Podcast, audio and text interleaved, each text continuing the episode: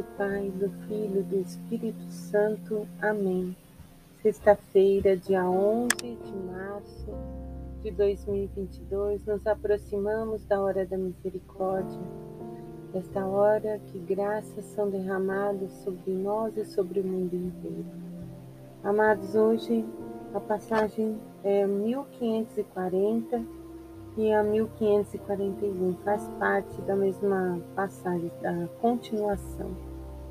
E é Jesus mesmo dizendo a Santa Faustina, no dia 28 de 1 de 1938, ela inicia assim: Hoje o Senhor me disse, anota, minha filha, estas palavras.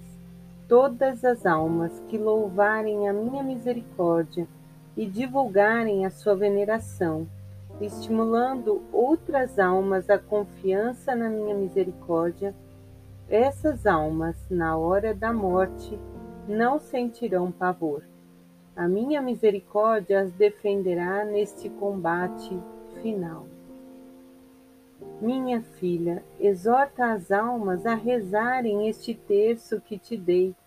Pela recitação deste terço, agrada-me dar tudo o que me peçam quando os pecadores, empedernidos o recitarem, encherei de paz as suas almas, e a hora da morte deles será feliz.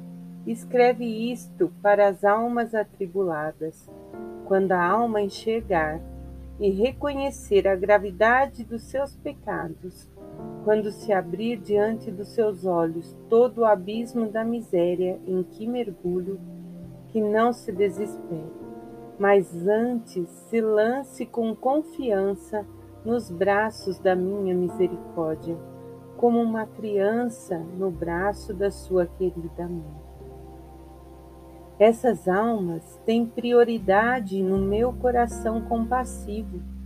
Elas têm primazia à minha misericórdia diz que nenhuma alma que tenha invocado a minha misericórdia se decepcionou ou experimentou vexame. Tenho predileção especial pela alma que confiou na minha bondade. Escreve. Quando recitarem este texto junto aos agonizantes, eu me colocarei entre o Pai e a alma agonizante não como justo juiz, mas como Salvador misericordioso.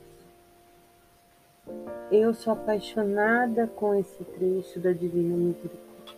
É um convite ao abandono total e a divulgarmos a misericórdia. Tive a graça de conhecer a Divina Misericórdia no ano de 2008. Desde então, passei a rezar o texto Comprei o diário e fui me apaixonando por cada parágrafo, por tamanha imersão na misericórdia do Senhor.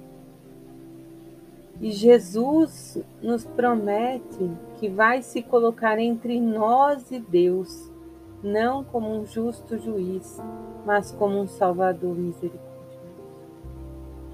Jesus, diante da nossa miséria, nos acolhe nos abraça, nos ampara e nos convida a confiar.